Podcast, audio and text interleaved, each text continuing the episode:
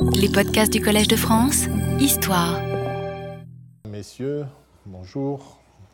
Merci d'affronter les rigueurs du temps pour euh, venir me voir. Nous en sommes à, à examiner les arguments tirés de la participation des citoyens et plus généralement des habitants des cités antiques au culte public. On nous dit que les cultes publics sont des cultes aristocratiques et ne concernent qu'une partie très réduite, apparemment, de la population et des pratiques religieuses. Le sous-texte d'une telle affirmation est que tout cela est un discours construit sur la fumée, sur quelques traditions vieillies et décadentes, alors que la masse des individus court vers d'autres cultes qui correspondent en fait à leurs aspirations profondes. J'ai essayé de montrer que cette affirmation est fondée sur des malentendus, des contresens et une grande légèreté dans l'interprétation des textes. Qu'on me fasse l'amitié de considérer que si j'insiste sur la nécessité de faire l'histoire avec des textes, avec des sources antiques, je ne veux pas défendre une corporation, mais simplement faire mon métier d'historien. En tout cas, le dossier que nous avons ouvert la dernière fois montre que l'on ne peut pas faire de l'histoire sans lire et sans essayer de comprendre les textes antiques. Nous avons d'abord considéré le nombre de personnes qui pouvaient assister au rite. J'ai pris quatre exemples de prières ou d'annonces de fêtes. Toutes étaient faites en public, dans un lieu juridiquement public, où de surcroît se trouvaient de nombreux citoyens. Il s'agit d'annonces, des forums, des, places publiques. Donc. Il s'agit d'annonces et de vœux formulés par les frères Arval à Rome, d'une dédicace d'hôtel en Croatie actuelle, et de l'annonce et de la prière centrale des jeux séculaires, à nouveau à Rome. Les prières et formules d'annonce ou de vœux révèlent clairement au nom de qui et pour le bénéfice de qui sont célébrés tous ces cultes. Pour le peuple romain, mieux pour la République du peuple romain et des Quirites, c'est-à-dire l'État, romain, avec tous ses niveaux d'honorabilité, l'empereur et sa famille, le Sénat, les légions, les prêtres et enfin les citoyens romains. Ce qui reste. Parfois, les résidents ainsi que les alliés ou les sujets des Romains sont ajoutés à la liste des bénéficiaires du culte. Tous ensemble, ils constituent en quelque sorte la cité de Rome, la population de Rome, y compris dans certains cas les alliés et les sujets du peuple romain. J'insiste là-dessus. Mais chacun a sa place. Et ces formules, ces définitions de la communauté religieuse publique traversent toute l'histoire de Rome, du IIIe siècle avant au IIIe siècle après Jésus-Christ. Un autre argument est l'exclusion des services religieux. J'ai pris un premier exemple, celui des jeux dits mégalésiens, c'est-à-dire en l'honneur de la Grande Mère, Cybèle, qui sont censés être une fête aristocratique. Or, les trois arguments invoqués à l'appui de cette étrange théorie sont le fruit de l'ignorance élémentaire des institutions et de la société romaine, et en outre, une fois de plus, d'une certaine désinvolture dans la lecture des sources, puisque les textes sur les invitations mutuelles des grandes familles patriciennes citent, comme en écho celles des plébéiens lors de la fête de la déesse plébéenne Cérès.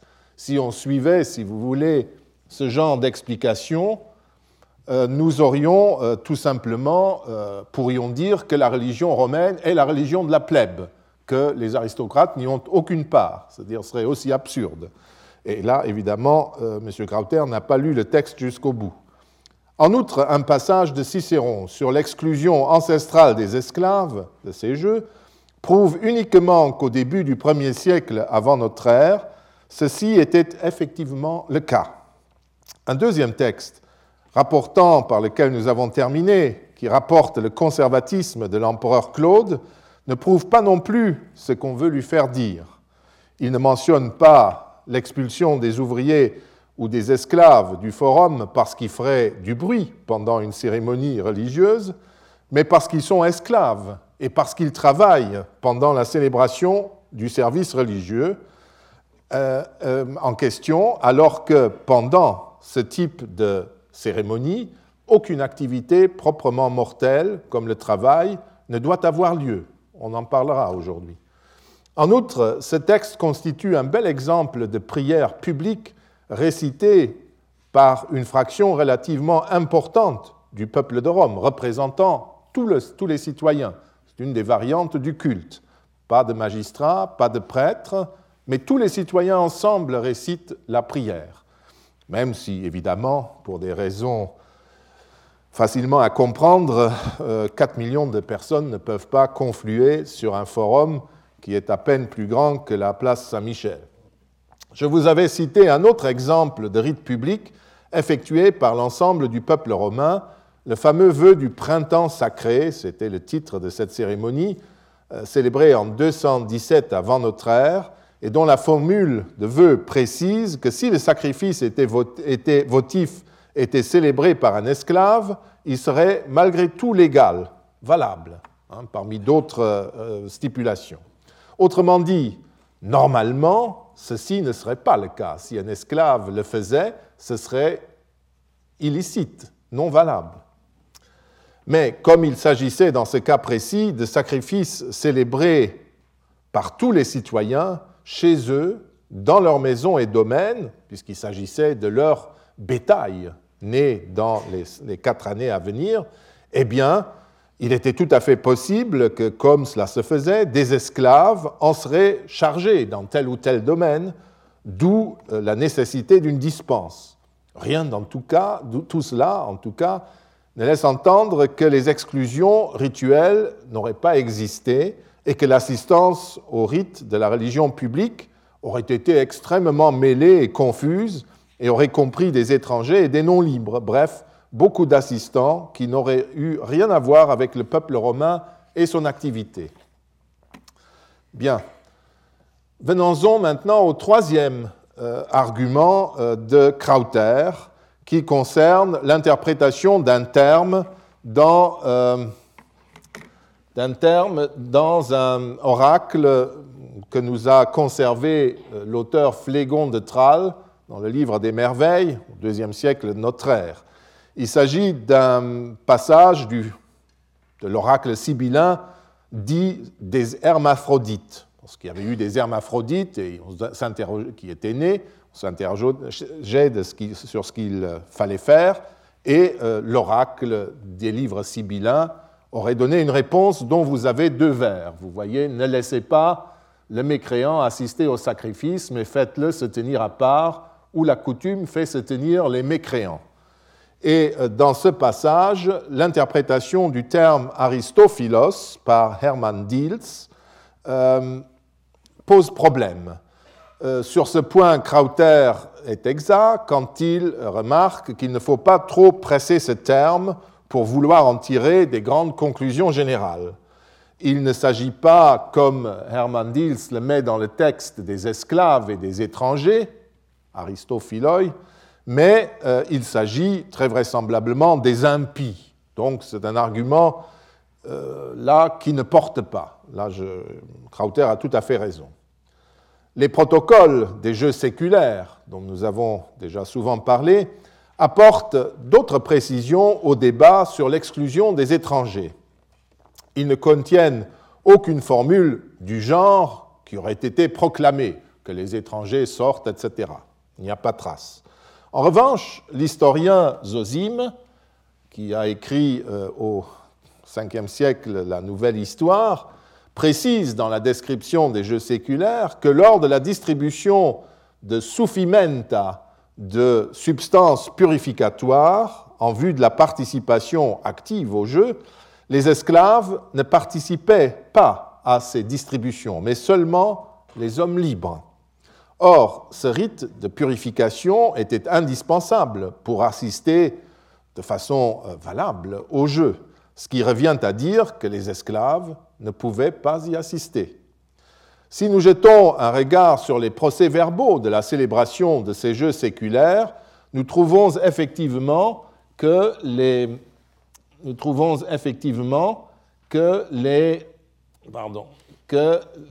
distributions de suffimenta sont euh, faites aux, euh, aux, hommes libres par les prêtres, les libéri. voyez, dans deux passages, les libéri, les hommes libres, sont convoqués à cela. Ces hommes libres et leurs familles sont-ils maintenant tous les hommes libres qui séjournent à Rome ou seulement le groupe qui nous intéresse, le groupe des citoyens romains? Eh bien, il suffit pour avoir la réponse à cette question de lire la lettre envoyée par Septime Sévère et Caracalla en 204, donc 210 euh, ans après euh, le texte de, l'époque d'Auguste que je vous ai montré, la même cérémonie, euh, donc une lettre qui convoque en vue d'un tirage au sort des prêtres destiné à déterminer les endroits où les différents prêtres doivent suffimenta populo distribuere, c'est-à-dire distribuer ces moyens de purification au peuple, euh, pour comprendre de quoi il s'agit.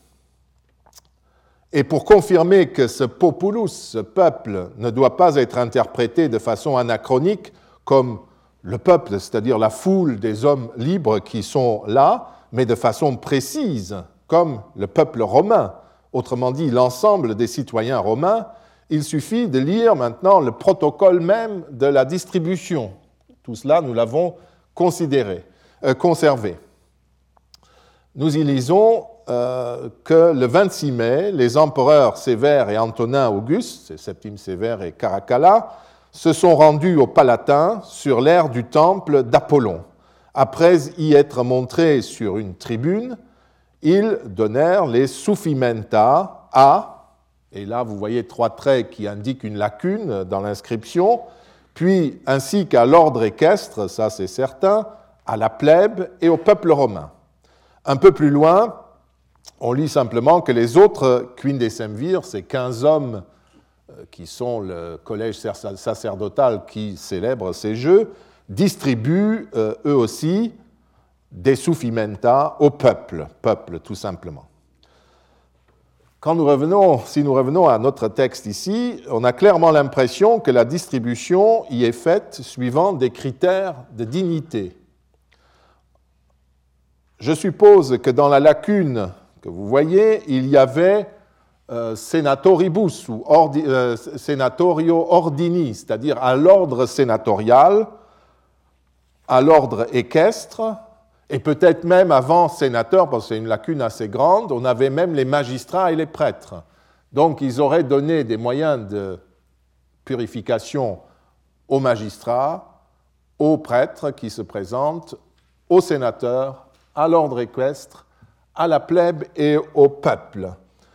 Euh, donc l'élite en tête, le peuple ensuite. Et la plèbe est vraisemblablement ce qu'ils appellent plèbe, la partie du peuple de Rome, de tous les citoyens normaux, si vous voulez, simples. C'est cette fraction de 200 000 à peu près qui recevait des rations frumentaires, des distributions de blé. Et puis il y avait le reste des, des citoyens romains, qu'on appelle tout simplement populus. D'ailleurs, un peu plus haut euh, dans le protocole, la convocation même des citoyens aux jeux séculaires s'adressait aux quirites, c'est-à-dire les citoyens romains. Par conséquent, les jeux séculaires, qui seraient, d'après certains, une marque spectaculaire de l'apparition d'une nouvelle piété, d'une piété qui ne serait ni civique ni ritualiste, une piété dite de type grec, paraissent bien restreints aux seuls citoyens romains et à leurs familles. Il suffit d'ailleurs de lire les sources sur les jeux séculaires, et j'ai insisté souvent ici sur ce point, pour découvrir qu'en fait de piété, il n'y a dans les jeux séculaires que la bonne vieille piété rituelle et rien d'un élan mystique déterminé par des choix individuels.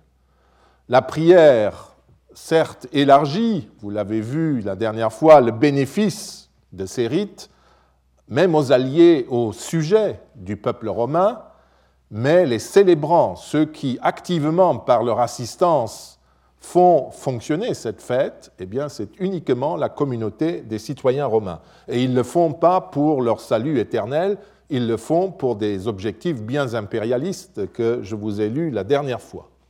Tous ces arguments n'ont donc rien de convaincant. Au contraire, les exemples eux-mêmes qu'invoque Stéphane Krauter prouvent que la religion civique était une forme de culte partagée par tous, sous des modalités différentes, mais que le bénéficiaire et l'ultime responsable des rites était le peuple romain dans toutes ces catégories. Or, comment refuser dans ces conditions de considérer que l'acteur du culte et le destinataire des effets de celui-ci est bien la communauté civique et ses objectifs terrestres, et non l'individu et ses aspirations métaphysiques Dire cela reviendrait à nier toute existence à une religion institutionnelle parfaitement attestée par les sources, comme dans les jeux séculaires. Un argument plus direct contre la limitation de la religion civique au corps civique réside dans la, dans la formule rapportée par euh, Paul Diacre dans son résumé du dictionnaire de Festus. Le diacre Paul écrit sous Charlemagne, le dictionnaire qu'il résume remonte au deuxième siècle de notre ère et résume lui-même déjà un troisième dictionnaire, celui de Verius Flaccus, qui a été écrit au début de notre ère. Paul Diacre et ce dictionnaire commentent l'injonction exesto, qu'il soit donc une injonction d'expulsion. Alors, exesto, qu'il soit dehors, c'est de cette manière, écrit Paul, que s'écriait le licteur dans certains rites, que l'étranger, appelé dans ces vieilles formules hostis, n'est-ce pas, que nous, nous avons traduit à l'école par ennemi, mais à l'origine, ça veut dire hôte. C'est un étranger de passage. Donc que l'étranger, que l'enchaîné, le vinctus, l'esclave, hein, que la femme mariée, la jeune fille, soit dehors, qui sortent. C'est-à-dire que l'accès leur soit interdit. Donc voilà une formule que Paul Diacre résume. Nous ne connaissons pas le contexte exact de la, rubrique du dictionnaire de Verius Flaccus, écrit huit siècles plus tôt, qui pouvait être nettement plus long. Et il a dû couper, comme il le fait toujours, les circonstances exactes de la situation, citation. Mais en tout cas, il nous reste uniquement ce terme. Stéphane Krauter fait la critique de ce passage après d'autres et conclut qu'on ignore de quel culte il s'agit ici et pourquoi les personnes mentionnées étaient exclues. En tout cas, la question resterait complètement ouverte et en aucun cas on ne pourrait s'appuyer sur ces formules pour soutenir que les étrangers auraient été systématiquement exclus du culte.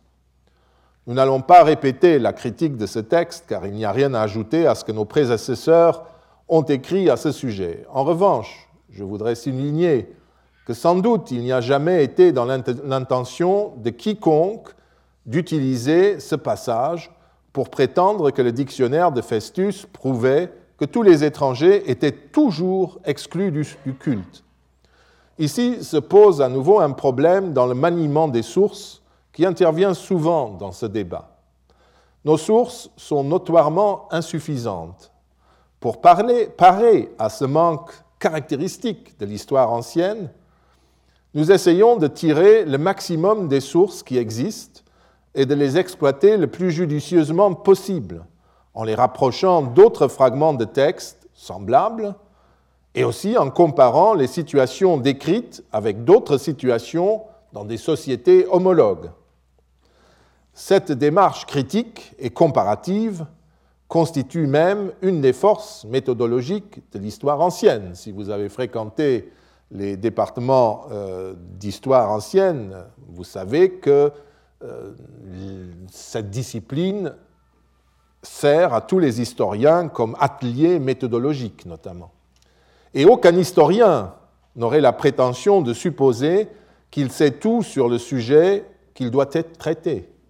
En, l'occurrence, il n'y a pas de source complète, ça n'existe pas, même pas pour l'histoire contemporaine. Les sources sont là, mais aucun homme, aucun groupe d'hommes n'aura jamais la possibilité de toutes les exploiter. Donc les historiens contemporains se trouvent parfois contraints, toujours contraints à faire des choix et travaillent aussi sur des sondages plutôt que sur la totalité des sources. Nous, nous n'avons pas la possibilité de faire des sondages pour nous, le sondage est déjà fait par l'histoire, nous avons un assortiment de sources et nous devons faire avec. Mais euh,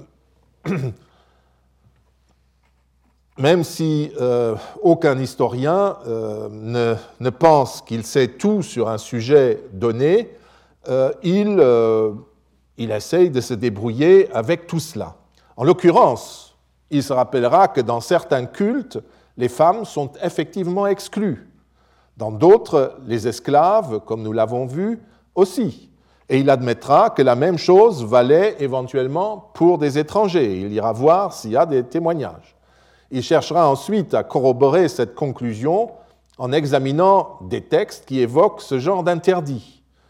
Utiliser le caractère isolé et fragmentaire de la documentation pour conclure qu'on ne peut rien affirmer de cohérent avec de telles sources, c'est renier non seulement la méthodologie historique de la critique des documents, mais encore mettre en doute toute l'histoire ancienne et même toute l'histoire. Vous savez que le négationnisme dans l'époque contemporaine est fondé sur des arguments de ce type. C'est parce qu'on ne dit pas explicitement ou qu'on n'a pas encore trouvé, maintenant on en a, mais à une certaine époque, on n'avait pas explicitement certains documents, et on disait donc ça, tout ça, c'est des racontards, c'est un discours, c'est de la propagande. Eh bien, euh, ce n'est pas ainsi qu'on fait de l'histoire. Si nous entrions dans le même petit jeu avec les sources, nous pourrions tout aussi bien dire que l'opinion contraire non plus ne peut prouver quoi que ce soit en partant de ces sources. Donc moi, je peux très bien dire, bah, vous ne pouvez pas non plus dire qu'on n'expulsait pas dans tout le culte les étrangers, les esclaves et les femmes. Si on me dit qu'avec ce texte-là, moi, je ne peux pas poser le problème, euh, poser euh, l'opinion contraire. Ça vaut dans les deux sens. Donc vous voyez l'absurdité de ce genre de raisonnement. Et puis, quel intérêt de faire de l'histoire avec des sources dont aucune n'est suffisante pour donner une conclusion historique valable, en tout cas dans le sens proposé par les adeptes de la religion de la cité, qui s'inspire non seulement des règles du jeu philologique et historique, mais aussi des enseignements de l'anthropologie sociale. En fait, nous verrons que le côté lacunaire des sources est un des arguments qui est avancé souvent par les critiques du modèle de la religion civique, afin d'éliminer toute référence à la réalité et de proposer à la place une doctrine philosophique et théologique du religieux. Mais continuons. Un autre passage est cité dans ce contexte et rapproché des précédents pour prouver qu'il y avait effectivement des règles d'exclusion. Il s'agit du récit de l'arrivée d'Aînée à Rome, au livre 8 de l'Énéide de Virgile. On est dans le mythe cette fois-ci, les vers 172 et suivants, et du commentaire antique de ce passage. Voici ce que dit l'Arcadien Évandre, qui est déjà installé sur le site de Rome quand les Troyens arrivent. Voilà ce qu'il dit en accueillant les Troyens alors qu'ils se trouvent en plein milieu du sacrifice annuel à Hercule. Nous savons qu'il s'agit d'une description du sacrifice du 12 août. Puisque c'est un ami, je cite, que vous êtes venu ici, célébrer pieusement avec nous ces rites annuels, qui seraient impies de différer et accoutumez-vous dès maintenant aux tables de ceux qui sont déjà vos alliés. Au 5e siècle de notre ère, le grammairien Servius commente de la manière suivante les mots puisque vous êtes venus ici en amis. Je vous le montre, voilà. Quando huc venistis amici. Voilà ce qu'il euh, commente. Je cite, je traduis. Il était en effet interdit aux étrangers d'assister au culte. Et Vendre invite les Troyens au culte comme s'ils étaient liés par une vieille amitié. C'est pour cela qu'il ajoute, et il cite Virgile, Habituez-vous aux tables de ceux qui sont déjà maintenant des alliés. Krauter refuse d'accorder tout crédit à ce commentaire du grammairien Servius en constatant qu'il a pu l'inventer ad hoc, ce qui est tout à fait possible parce que Servius et les commentateurs, euh, euh, ils, affabulent souvent pour défendre telle ou telle théorie.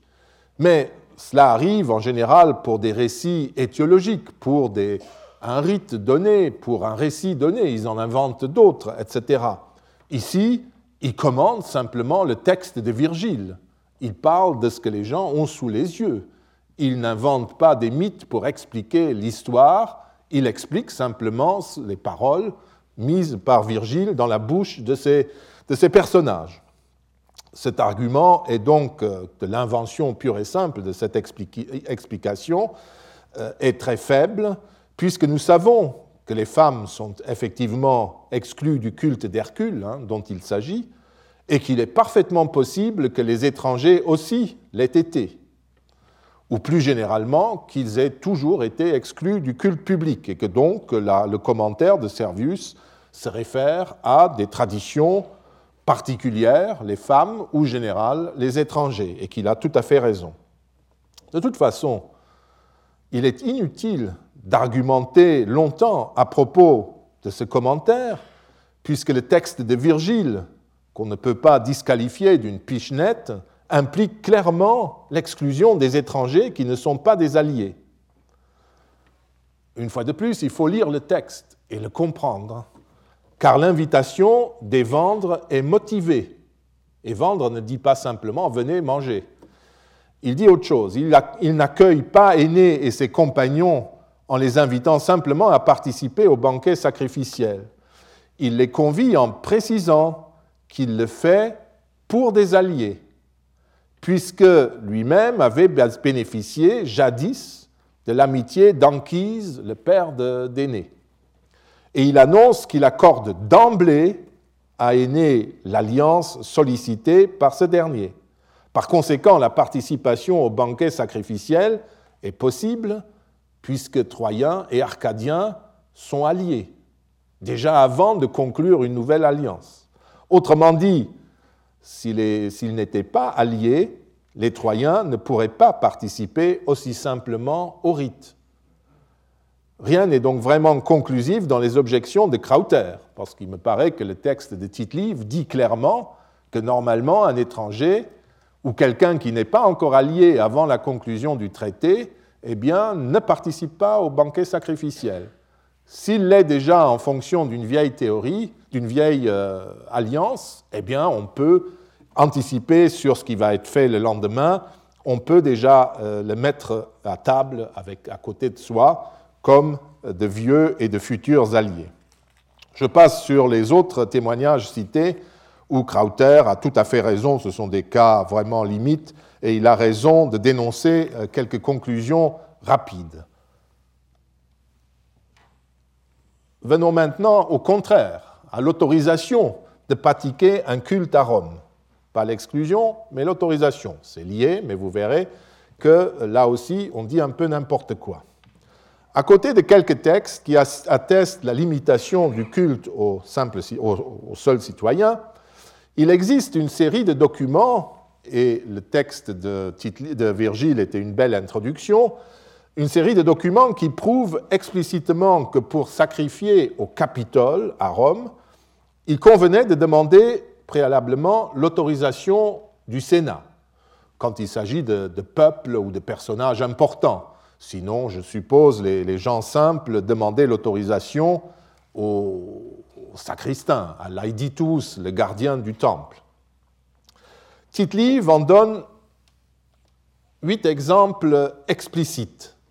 Vous avez d'abord euh, les ambassadeurs de Hieron en 216 avant notre ère qui veulent euh, dédicacer une statue de la victoire au Capitole et le Sénat le consacre à leur place. Puis euh, une délégation de Sagonte en Espagne, 205, apporte une couronne en or en signe de victoire à Jupiter le Sénat les autorise à la déposer au Capitole.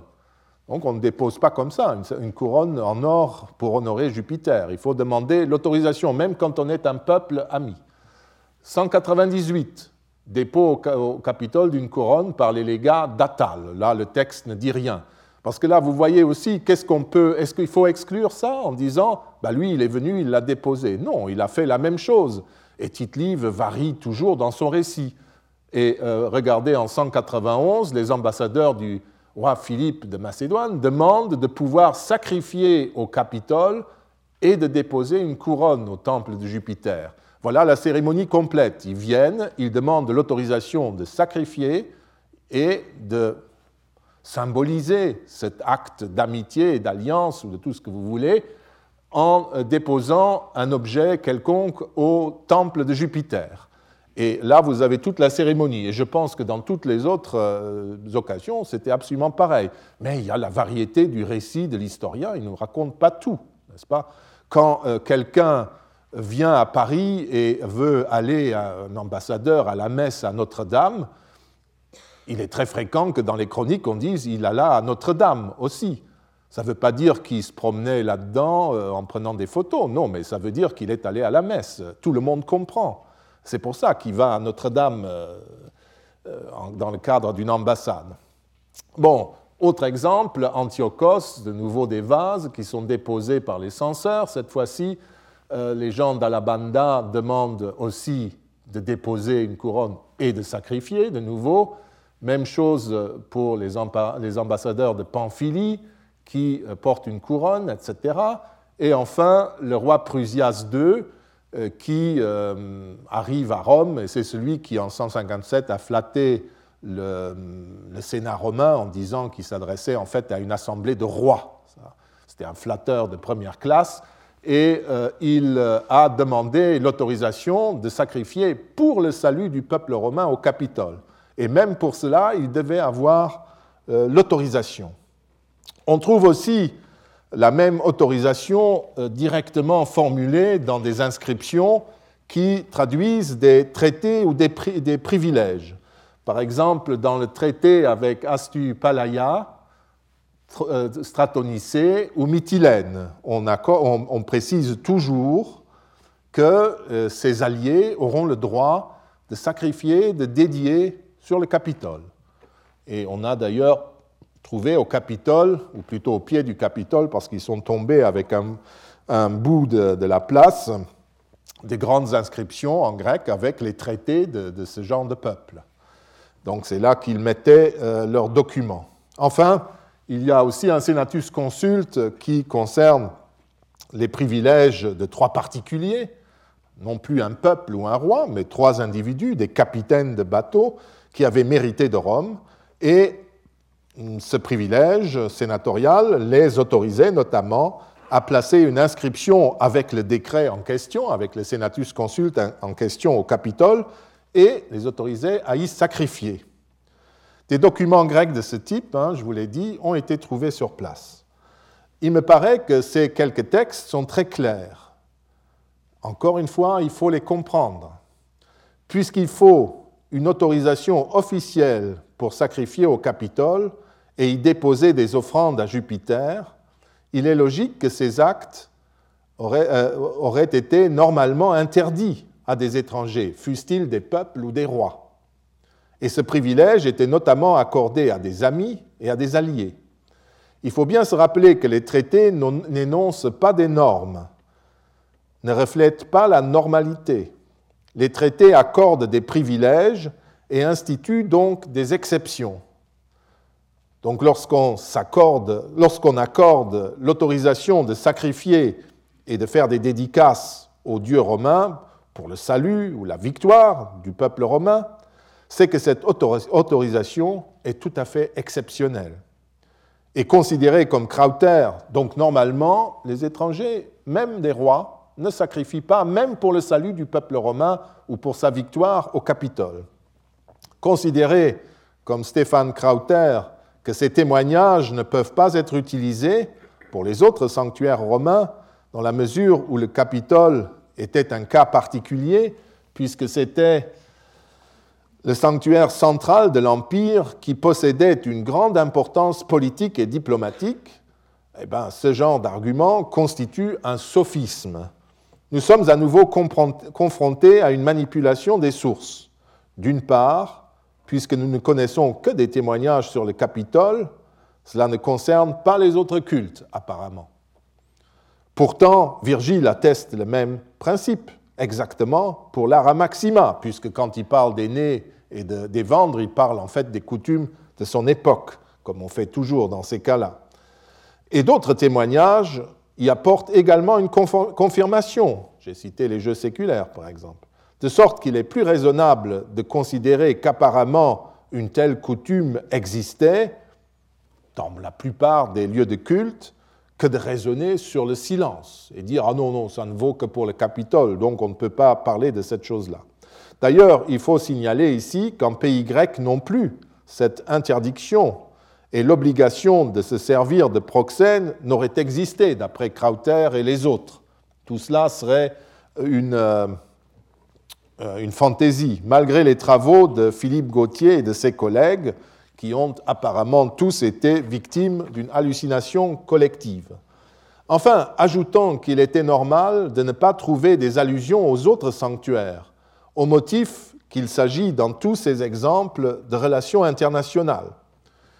Éliminer les témoignages multiples et divers qui prouvent, en Grèce comme à Rome, hein, que même pour des amis du peuple romain, il n'était pas permis de sacrifier pour le bien de ce peuple sans en avoir préalablement demandé et reçu l'autorisation. Éliminer donc ces témoignages, puisqu'il s'agirait d'un temple très important, comme dit Krauter, qui a une portée politique, me semble trahir immédiatement un parti pris contre la religion ritualiste et politique des Romains. Le culte capitolin ne peut pas être disqualifié dans, une discussion sur la nature de la religion dans Rome puisqu'il serait clairement politique. De l'aveu de Krauter, c'est en effet le culte et le temple le plus important des Romains. Et dans ce cas, qu'est-ce qui révèle mieux la religion des Romains que ce temple, justement? Bien entendu, on pourrait considérer que ce, que ce serait là le lieu où s'exprimerait le mieux le discours et les pratiques de l'élite, bref, un lieu de non-religion mais tous ces développements me paraissent témoigner d'une certaine mauvaise foi ou d'un parti pris confessionnel si déterminé qu'il n'y a plus de raison de poursuivre la discussion scientifique. D'ailleurs, le cas du Capitole n'est pas si isolé que cela. Je vous en donnerai un exemple. En allant à l'autre extrême, dans l'intimité familiale, là, l'individu devrait être roi. Eh bien, pas du tout. Je peux citer par exemple le cas d'une fête du culte funéraire, les Charistia, un des rites du culte domestique privé des morts. Pour signaler, d'après ce témoignage de Valère Maxime, qui a écrit cela au début de notre ère, pour signaler donc que le même type d'exclusion existait dans la religion privée entre les familles, et les voisins, etc., les étrangers puisque seuls les cognati et les adfines, c'est-à-dire les parents par le sang et les parents par alliance d'un défunt, avaient le droit de participer au banquet conclusif de la fête des morts au mois de février. Et Valère Maxime, dans ses faits et dits mémorables, dit que c'est très bien comme cela, parce que, et là il donne une explication tirée par les cheveux, ça c'est un bel exemple, ils ont exclu tous ceux qui n'appartenaient pas à la famille, parce que, comme on dit, quand la famille est ensemble, on lave le linge sale. Et les étrangers, les voisins, n'ont pas à savoir cela. Mais en tout cas, peu importe l'explication, qui est très jolie, euh, et qui vous rappelleront certainement les repas de famille, euh, la chose importante pour nous, c'est que même dans le culte domestique, même pour le culte funéraire, où le, les rapports avec le, voisinage est si important, le repas de recomposition de la famille, en quelque sorte, les charistia, exclut tous ceux qui ne font pas partie de la famille. Donc c'est un réflexe, tout simplement, de la religion romaine, qui est, comme je l'ai dit, une religion de groupe. On célèbre toujours, on est toujours en relation avec des divinités en tant que membre d'un groupe, que ce soit l'État romain, que ce soit la famille euh, Dupont ou euh, Durand. À moins de considérer, comme nos amis, que le culte domestique traduirait à son tour le discours du patriarche, du père de famille, qui arrangerait à son avantage la religion privée et qui utiliserait le culte privé pour asseoir sa tyrannie domestique. Enfin, ça fait rire tout le monde. Un mot encore sur l'argument euh, concernant l'exclusion des étrangers. Il y a un fameux document dont je vous ai parlé plusieurs fois déjà et qu'il faut maintenant un peu regarder d'un peu de plus loin, de plus près. La fameuse constitution de Caracalla, en 212 de notre ère, qui accorde la citoyenneté à tous les pérégrins libres du monde romain, c'est-à-dire à tous ceux qui ne sont pas encore, qui ne sont pas déjà citoyens romains, tous les étrangers libres du monde romain, comporte un argument religieux que malheureusement l'état catastrophique du papyrus ne, ne, permet pas de comprendre, de saisir clairement. En tout cas, l'empereur Caracalla constate que par le droit de, que par le droit de cité qui sera désormais le leur, les étrangers et les pérégrins pourront se joindre aux Romains pour prier les dieux, entendez les dieux romains.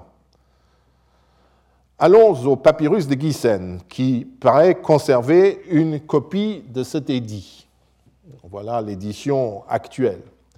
Si nous admettons avec tous les autres historiens, contre Hartmut Wolf, que ce papyrus transcrit bien cet édit, cette constitution, comme on dit, de Caracalla, nous apprenons que l'empereur, en remerciement d'un sauvetage, confère à tous les hommes libres de l'Empire le droit de cité romain en conservant, à condition qu'ils conservent tous les droits de leur cité d'origine.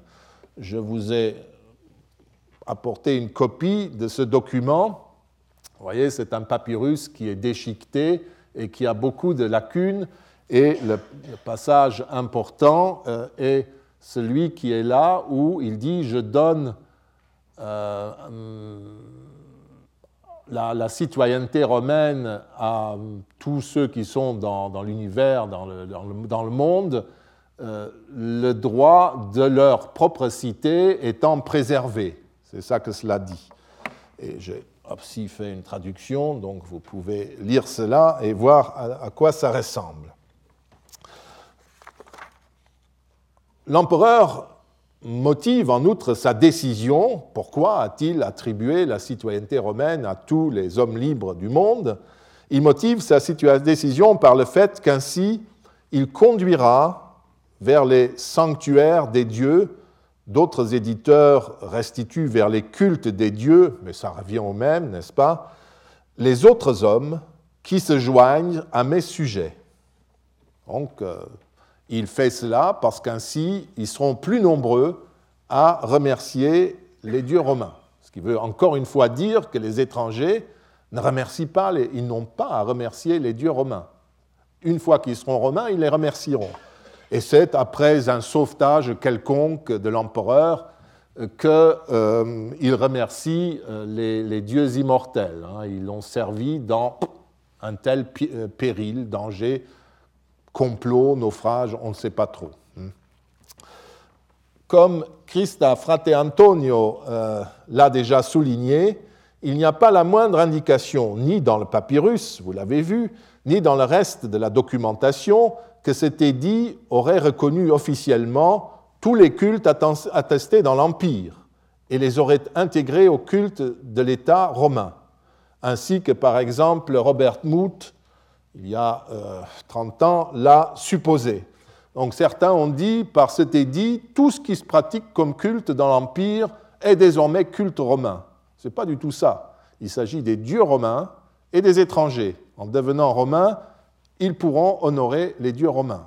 C'est quelque chose de très différent, comme vous le voyez. Il faut d'abord noter que l'édit précise que les droits et devoirs à l'égard de leur cité d'origine euh, de ceux qui devenaient alors citoyens romains étaient préservés. Ce que nous trouvons d'ailleurs également dans les dossiers de naturalisation des individus, comme sur une plaque de bronze trouvée à Banaza au Maroc, qui date de 178 après notre ère, où un chef de tribu devient citoyen romain avec sa famille, et on précise que tous les droits et devoirs de sa tribu sont conservés il ne peut pas s'échapper. Rappelez-vous, c'est pour ça que je vous ai fait cette introduction euh, il y a quelques cours sur le statut de, la citoyenneté romaine qui s'acquiert sur le plan local et qui ne euh, gomme pas les devoirs locaux. Et parmi les devoirs locaux, il y a notamment, comme je l'ai rappelé, les devoirs fiscaux, la participation aux charges politiques locales, mais aussi les devoirs religieux. D'autre part, contrairement à ce qu'affirme Hartmut Wolff, il ne faut pas croire que la citoyenneté romaine devenait, en 212, une sorte de statut personnel, individuel, c'est-à-dire qu'elle ne serait plus liée à un droit de cité local. Nous avons vu que depuis 89 avant notre ère, c'était dans la petite patrie que la citoyenneté romaine ancrait les citoyens. Ils étaient citoyens romains par cet ancrage dans leur petite patrie. Et pas, euh, ils n'étaient pas citoyens d'empire. Hmm? Il ne peut absolument pas être question d'une citoyenneté d'empire et ni, bien entendu, d'une religion d'empire. Ça n'existe pas. Le seul culte d'empire qui réunissait tous les citoyens romains était celui qui se célébrait en leur nom et pour eux à Rome, au bord du Tibre, sous la conduite des magistrats et des prêtres du peuple romain. Vous avez eu l'exemple, par exemple, des, jeux séculaires. Ça, c'est un culte d'empire, parce qu'en 204, nous sommes un peu trop tôt. Mais imaginez que ces contemporains, eh bien, ça concerne tous les citoyens romains où qu'ils se trouvent, même s'ils ne sont pas présents. C'est ça le culte d'empire, donc le culte de la capitale. Toutes les autres obligations religieuses étaient liées à des contextes locaux. Mais pour revenir à notre discussion, il est évident que, quel que soit le détail de sa formulation, la constitution antonine, c'est ainsi qu'on l'appelle, donne l'impression qu'auparavant, les étrangers ne pouvaient pas simplement se joindre aux Romains pour prier les dieux des Romains. C'est peut-être ça la conclusion la plus intéressante pour nous. Et si ce n'était pas possible, c'était parce qu'il n'était pas citoyen romain. Comme l'a dit Cicéron un jour dans un procès, euh, Su aquique civitati religio est, nostra nobis. À chaque cité, sa religion. La nôtre, pour nous. Nul n'est censé célébrer les rites religieux d'une autre cité. C'est possible, parfaitement, dans certaines circonstances et personne ne s'y oppose si les règles d'admission et de demande sont respectées. Mais admettre que tous pouvaient simplement participer au culte d'une autre cité en obéissant à une impulsion personnelle va à l'encontre de ce que disent tous les documents. Bien entendu, quelqu'un pouvait être ébloui par la splendeur ou par la beauté du culte romain et dans un coin, un étranger pouvait euh, faire des gestes religieux, lui aussi, euh, alors qu'il n'était pas autorisé. Euh, s'en fichait, si vous voulez, en quelque sorte, mais je parle, moi, de pratiques cultuelles autorisées, ouvertes, claires et nettes, n'est-ce pas? Non pas ce que quelqu'un fugitivement pourrait faire. Mais normalement, pour prier, il faut appartenir à la communauté en question. Et je ne pense pas que les étrangers aient même ressenti le besoin de prier s'ils ne faisaient pas partie de cette communauté. Nous sommes dans une autre logique. Ce n'est pas le lien de l'individu à une divinité, c'est le lien de l'individu avec une communauté qui, elle, a des liens avec une divinité. Je n'examine même pas longuement le cas, le troisième argument invoqué par Krauter, celui des responsabilités sacerdotales, qui confine tout simplement pratiquement à l'absurde. Constatez, comme il le fait, que nulle part dans les sources il n'y a l'indication qu'un prêtre romain devait être citoyen romain, et écarter le cas des prêtresses de Cérès qui devaient rituellement venir de Grande Grèce ou de Sicile, mais recevaient tout de suite le, droit de cité romaine, parce que le culte de Cérès aurait une grande importance politique pour la plèbe, ou alors que Cicéron presserait trop cette coutume qu'il rapporte dans le cadre d'un procès de contestation du droit de cité revient à nouveau à jouer avec les sources. Donc aucun prêtre romain, on ne lirait nulle part qu'il euh, serait citoyen romain. Donc pas d'obligation, n'importe qui peut être prêtre. D'autre part, on a un cas où on sait, pour ces prêtresses de Cérès, je l'appelle ainsi pour l'instant, euh, qui sont des dames qu'on fait venir de Sicile ou de Grande Grèce, d'Italie du Sud, de cités alliées, mais qui, dès qu'elles arrivent à Rome, deviennent citoyens romains, citoyennes romaines. Krauter écarte cet exemple. Il dit un Cicéron raconte ça dans un procès justement de contestation de droit de cité. Donc c'est plus ou moins tiré par les cheveux et, manipulé. D'autre part, c'est un culte politique important, donc ça ne prouve rien. Bon. Euh, reprenons ça un peu dans le détail, mais brièvement, bon, c'est absurde. D'abord, les prêtresses de Cérès n'étaient pas, celles dont il parle, n'étaient pas attachées au culte de Cérès, Liber et Libera, culte lié effectivement à la plèbe romaine le prêtre de ce culte était en fait un monsieur, un homme qui s'appelait le Flamine de Cérès. Mais les prêtresses de Cérès étaient liées au culte importé de Grande Grèce de Cérès Déméter et Proserpine à Corée. D'autre part, ce n'est pas parce qu'un culte est politiquement important pour la plèbe romaine ici, parce qu'il ne serait, euh, ce n'est pas parce qu'il est politiquement important qu'il ne serait pas religieux ou crédible. Je l'ai déjà dit.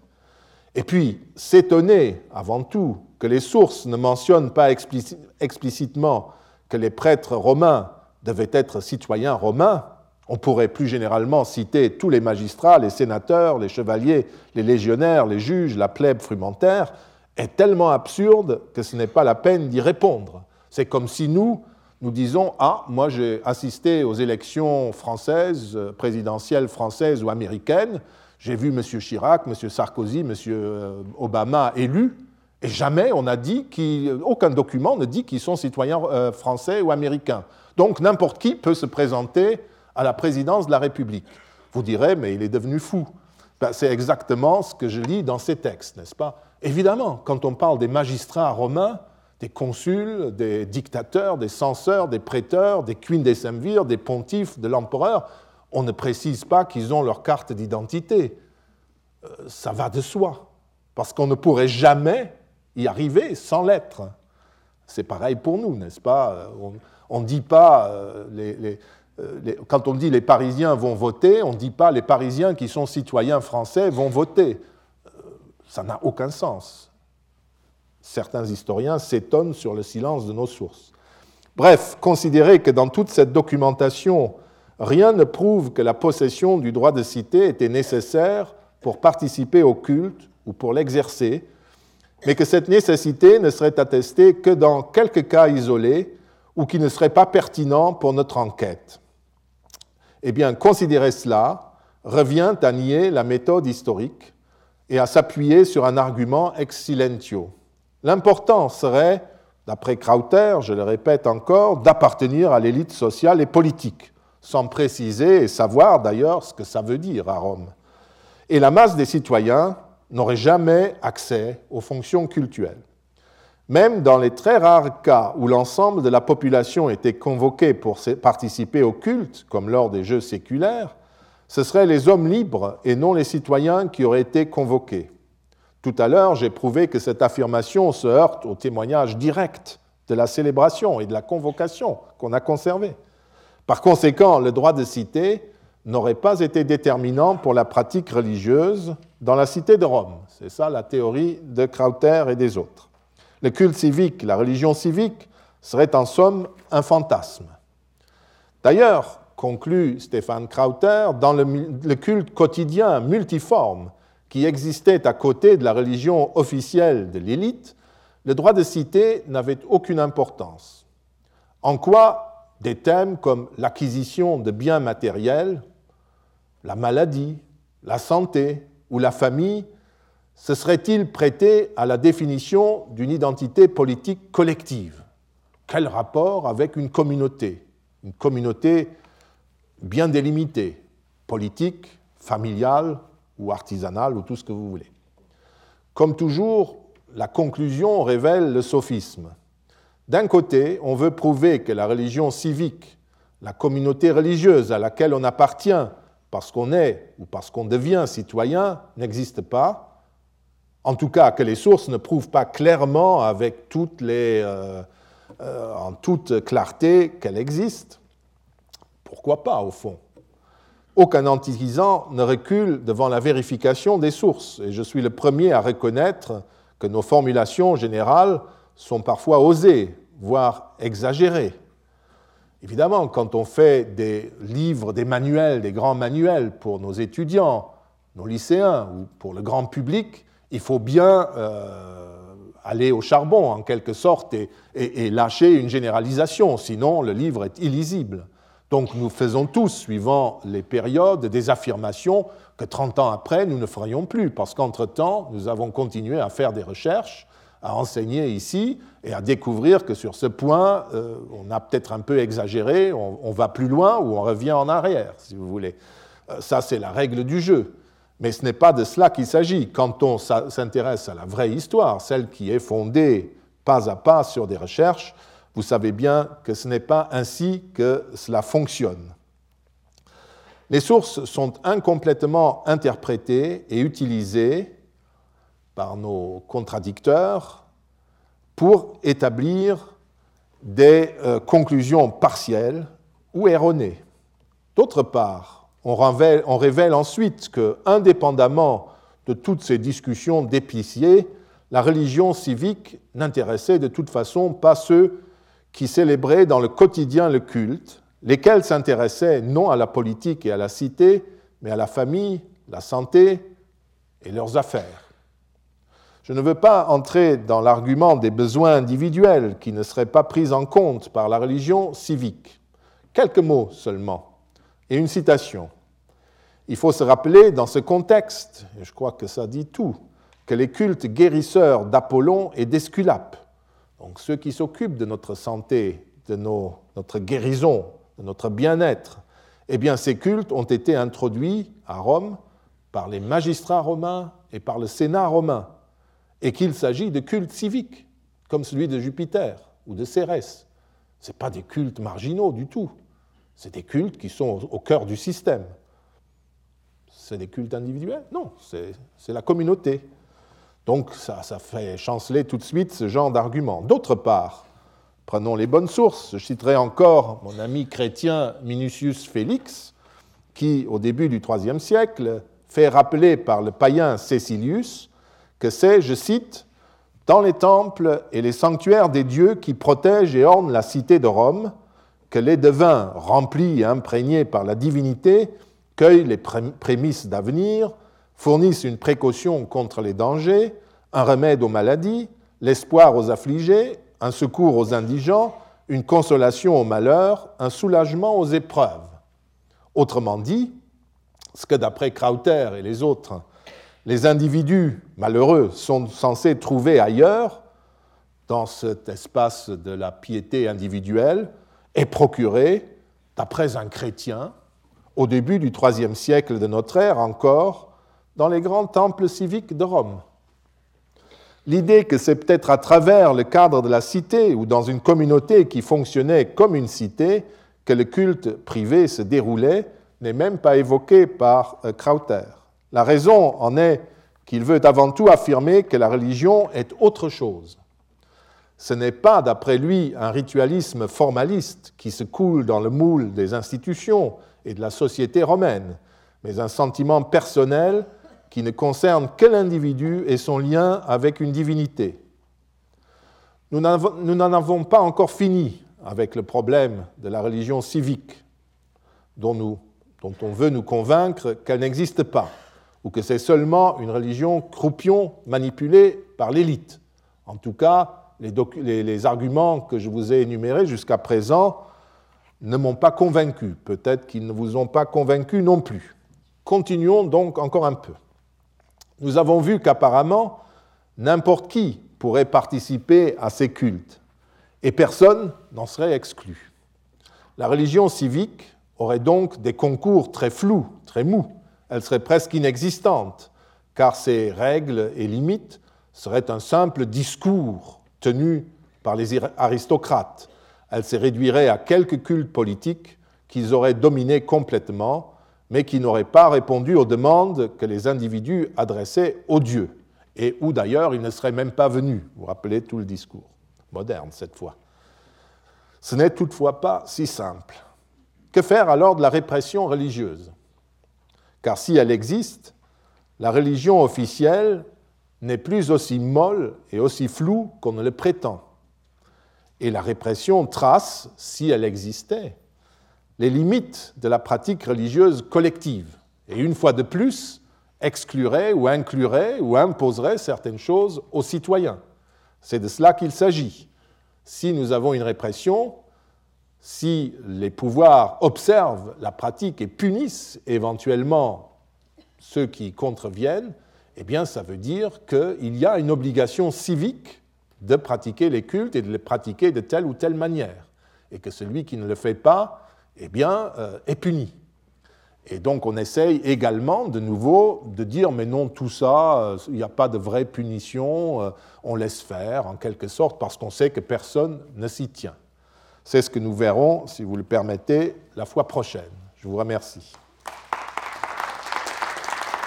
Retrouvez tous les podcasts du Collège de France sur www.collège-de-france.fr.